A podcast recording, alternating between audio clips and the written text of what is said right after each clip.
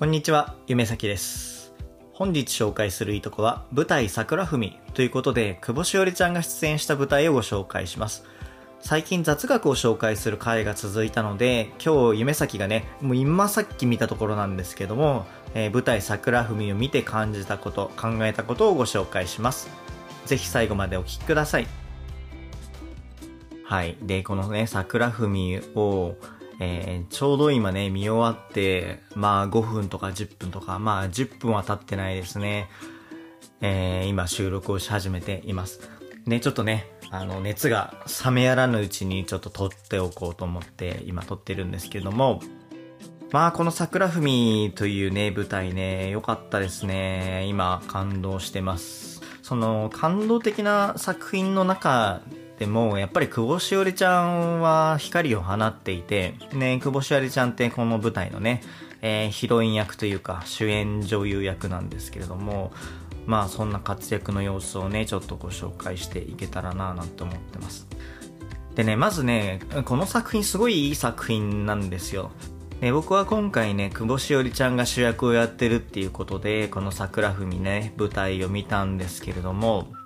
まあ、久保しおりちゃんが出てなかったとしても、これ見て、あ、面白かったな、見てよかったな、っていうことにね、まあ間違いなくなりますね。さあ、そんぐらい、あの、すごくいい作品でした。あの、ストーリーも面白いし、でね、あの、出演してる俳優陣もすごいし、なかなか見応えのある作品でした。で、多分ですけど、2時間半ぐらいの作品だったんですけど、時間あっという間だったですね。えっ、ー、と、今ね、夕方の5時なんですけど、2時半ぐらいから見始めて、まあその時はね、当然明るいんですけど、そこからね、気づいたらもう真っ暗になるまで、本当にノンストップで見ました。で、この桜文という作品は、えっ、ー、と、舞台で、えっ、ー、と、渋谷のパルコ劇場を中心にやっていた作品です。で、多分1ヶ月前ぐらいに、えー、終わったのかな。で、夢咲は今配信でちょうど見終わったところなんですけども、今リピート配信をやっていて、多分あと3日4日ぐらいはやっていると思うので、今、あの、この乃木坂46のいいとこのね、配信を聞いて、ちょっと面白いなと思った方はもうすぐ終わっちゃうので、ぜひリピート配信見てください。で、まあ、どんな作品かっていうのをちょっとね、ご紹介したいと思うんですけれども、え、ネタバレにならない程度にあらすじを読みたいと思います。で、明治後期、今から110年ほど前、激動の時代の吉原遊郭、東大随一と言われる花魁大賀は、その妖艶な佇まいとともに決して笑顔を見せないことでもその名を知られていた。なんとかオーガの笑顔を引き出そうと、東大切手の大棚、上問屋の旦那、えー、西条宗次郎はその財力で豪華絢爛、税を極めた大井蘭道地を開くことにと。いうことで、で、この後もね、つらつら書いてあるんですけども、ま僕はちょっとね、読んでも意味がわかんなかったので、あの、この書いてあるのね、ちょっと無視して、まあ僕が見たなりのあらすじをちょっとご紹介したいなというふうに思います。で、ちょっとね、あの、革新的なところには触れられないのと、あと、僕なりの解釈なんで、ちょっとずれてるところもね、あると思うんですけど、そこはちょっとお許しいただければなというふうに思います。で、まあ、明治後期の話というのは、まあ、それ言った通りなんですけど、まあ、吉原の話なんですね。で、吉原がわからない方のために言うと、えー、その東京の、えー、中の街なんですけど、その街っていうのは普通の街じゃなくて、えー、いわゆる遊女が集まったその歓楽街みたいなところなんですね。で、そこにはこう、花魁が集まってるんですけども、まあ、花魁っていうのは、その遊女の中でも、えー、トップクラスの、トップレベルの遊女のことを、花魁って呼ぶらしいです。で、じゃあ遊女って何かっていうと、上品な風俗というか、その、舞妓さんの要素もあり、風俗の要素もありみたいな、あの、そういう感じだと思います。多分、正確には全然違うと思うんですけど、まあ、全然、あの、知らないっていう方はそのぐらいのイメージでいいと思います。で、えっ、ー、と、そういう街の中で、えっ、ー、と、久保しおりちゃんが演じるね、オーガっていう花魁がいるんですけど、このオーガっていう子は、吉原っていうね、街の中でも一番人気の花魁なんですよ。で、一番人気の花魁ということで、めちゃめちゃ綺麗だし、えー、めちゃめちゃ人気あるんですけれども、なぜか、笑顔を見せないんですね。で、そのなぜかっていうのは物語の、えー、核心の部分になっていくんですけれども、とにかくもう笑いませんと。で、もう一人重要な人物が出てきて、上問屋の旦那、西条宗次郎っていう人が出てくるんですけど、まあ要するに金持ちなんですよ。この江戸の中の金持ちですね。で、その江戸の中の金持ちは、そのね、金に物を言わせて、こう、いろんなね、豪華なことをしてるわけですよ。ね、豪華なことをしてるんですけども、この人は、オーガのことを好きで、あの、結構もうね、金も使ってるし、結構時間も使ってるんですよ。で、その西条さんが金の力を使って、そのね、オーガを呼ぶんですよ。で、単にこう呼ぶだけじゃなくて、なんていうんですか、こう大、大名行列じゃないけど、こうなんか10人ぐらい集まって、こう登場するみたいなね、そういうのをやるんですね。で、そこに同席してたのが、小説家志望の桐野さんっていう方なんですね。で、この3人がメインで、久保しおりちゃん演じるオーガと、あと、金持ちの西条さんと、あと小説家志望の桐野さんっていう、この3人がメインなんですね。で、この桐野さんは、大名行列のところに参加するんですよ。あの、見学をするんですね。なんで見学をするかっていうと、その、吉原の、まあ、イベントなわけですよ。その、そのナンバーワンオイランのオーガがね、こう呼ぶっていう、その一大イベントにやるんですけども、そこで新聞社の人は、じゃあこれを記事にしようって言って、で、じゃあ記事にするんだけど、誰に書かせようかってなった時に、吉原に普段から行ってる人じゃなくて、えー、吉原にも縁がないし、堅物でね、こう、生真面目な人が逆にいいんじゃねっていう話になって、で、その時に白羽の矢が立ったのが、この小説家志望の桐野さんなんですね。で、彼は本当に、こう、生真面目で、えすいません、吉原って何ですかとか、え、吉原ってどういう仕組みなんですかえ、そんなこと金かかるんですかとか、まあそんな感じなんですよ。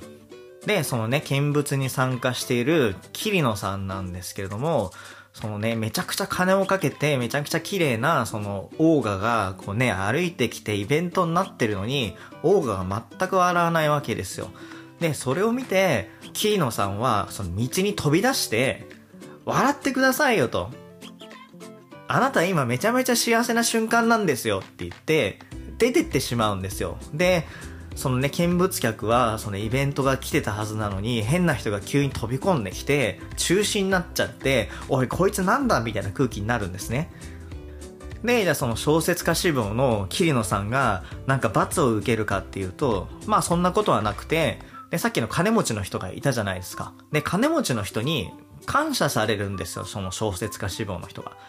で、なんでかっていうと、その、金持ちの人は、めちゃくちゃ金を使って、その花魁を呼んでるのに、その花魁が全く笑わないってなっちゃったから、このままだと恥ずかしいというか、笑い物になっちゃうわけですね。で、笑い物になっちゃうところだったのを、桐野さんがトラブルを起こして、で、なんとなくこう、ね、観客も散ってって、笑い物になるところをね、避けてくれたっていうところで、感謝されるんですね。で、その後のことは、読んでいいのかな？ちょっと今、ホームページのあらすじを読んでるんですけれども、ああ、これ言っていいんですね。で、その時に、オーガ、オイランのオーガは、その小説家の人に笑ってくださいって言われた時に、倒れちゃうんですよ。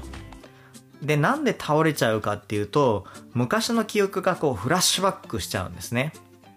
で、そのオーガが昔、オイランになる前、その自分が普通の女の子として過ごしてた頃に、両思いだったね、少年がセンタっていうね、子がいるんですけども、その時の思い出、まあいい思い出もあれば、悲しい思い出もあるんですけど、その思い出がブワーってフラッシュバックするんですよ。で、それでなんでフラッシュバックしたかっていうと、その小説家志望の桐野さんと、あとその両思いだったセンターさんが、目がそっくりなんですよ。まあその役者的にはね、同じ人が、あの、一人二役やってるんで、似てるのは当たり前なんですけど、まあ物語的にはそのそっくりな目をしていて、その人が笑ってって言ってきたので、そのことを思い出してしまって倒れちゃうんですね。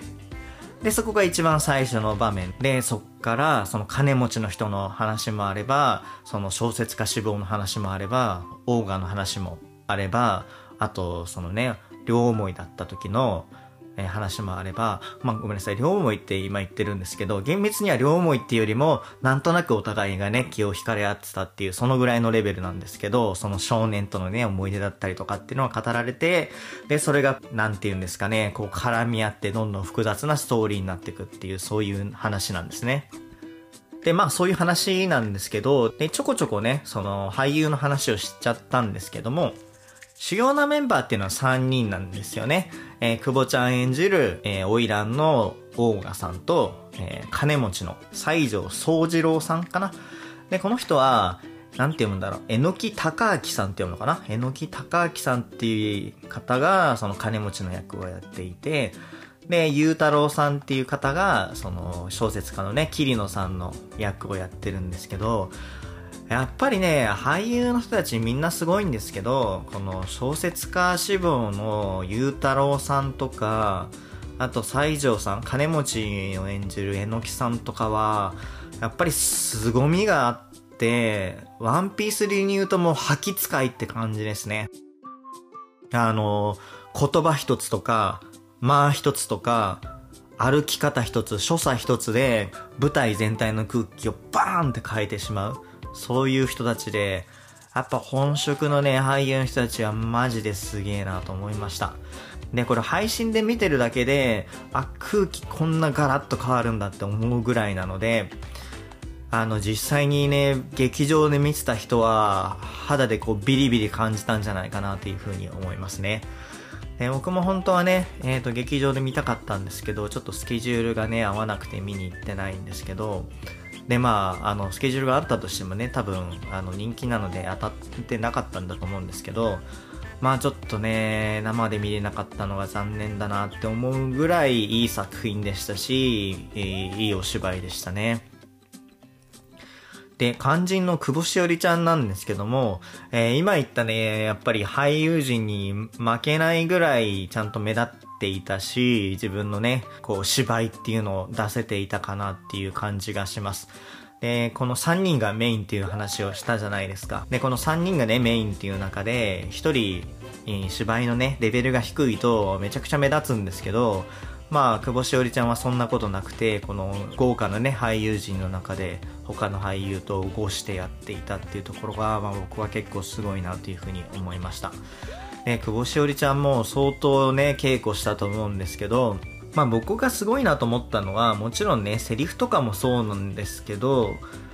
まあ一番はなんかね、所作かなっていう気がしました。手の置き方一つとか、足の曲げ方一つとか、あと首のかしげ方一つとか。なんかそういうのがね、様になってでっていうとちょっとチープな表現になっちゃうんですけど、それ見てるとね、ああ、相当これは稽古したんだなっていうのがわかりますね。あの、なんて言うんですかね、本当にその所作一つで空気がガラッと変わるんですよ。あの、今、オーガのターンです、みたいな感じに空気が変わるので、それは結構ね、すごいなというふうに思いましたね。で、久保しおりちゃんはこの作品には熱を入れていてというか、あの、力をかけていてですね、まあ当たり前といえば当たり前なんですけども、で、それがなんで言えるかっていうと、この桜文のね、舞台に関して、ショールームで配信をね、やってたんですよ。で、パルコ劇場から2回ショールーム配信をね、あの、やってたんですけれども、もうその時からね、なんかすごいね、ワクワクして、あの、久保ちゃんってこうワクワクすると、なんかこう早口になって、なんか声が高くなってみたいなのはあるじゃないですか。もうああいう感じで、で、そのね、小道具の紹介とか、この本はこうなってるんですよとか、あとね、セットの紹介して、このセットはこうなってるんですよ、なんていうのをね、紹介して、そこで熱がこもっていたので、この作品には相当力が入ってるんだなっていうのは分かりました。まあやっぱりね、そのセリフ一つ一つとか、まあ所作の一つ一つから、なんか久保しありちゃんの覚悟みたいなものは感じましたね。で、言うまでもないと思うんですけれども、あの、アイドルとして出てるんではなくて、役者として出てるっていう感じはね、えー、感じられました。で、そんな久保しおりちゃんなんですけども、久保しおりちゃんにとっては今年は演技が結構勝負の年で、えー、この舞台もそうですし、あと映画もね、これからやると思いますし、あとネットのテレビでドラマもやってたんじゃないかな。ちょっとドラマか映画かちょっと忘れちゃって、僕もそれまだ見てないんですけど、やってたりしていて、かなり勝負の年になりますね。で、それに関しては、えー、インタビューでもね、答えていて、今年は、あの、演技の勝負の年なので、えっ、ー、と、いろいろ変えていきたいと思いますみたいな話をしていて、で、それがね、ちゃんと仕事に結びついてるので、まあ、久保しおりちゃんのその情熱とか、努力とか、そういうものが仕事に結びついていて、僕は個人的にはすごく嬉しいです。はい。でね、僕ちょっと言い忘れちゃったんですけど、この作品に関して言うと、えっ、ー、と、桜文っていうタイトルじゃないですか。このね、桜文っていうタイトル、めちゃめちゃいいタイトルだと思いますね。見てないとわからないと思いますし、でそのあらすじにも特にその桜文にね、触れるような内容はないんですけれども、この桜文を中心に話がね、進んでいくと言っても、まあ、過言ではないぐらいね、大事なコンセプトなんですけれども、それをね、この題名に持ってきたっていうのは、本当に、いいタイトルだなって思います。あの、桜っていう言葉にもね、意味がありますし、文っていうね、言葉にも意味がありますし、桜文っていう言葉にも意味があるので、ね、これからね、見るっていう方はぜひ、冒頭からね、この桜文っていう言葉を意識しながら見ると、また違って見えるんじゃないかなと思います。以上、本日紹介していいとこは、舞台桜文でした。本日も最後まで聞いていただきましてありがとうございました。乃木坂46のいいとこ。この番組は批判ゼロ、悪口ゼロの乃木坂46広報ラジオです。この回がいいと思っていただけましたでしょうか？いいと思っていただいた方は高評価、チャンネル登録をぜひよろしくお願いします。次回もお楽しみください。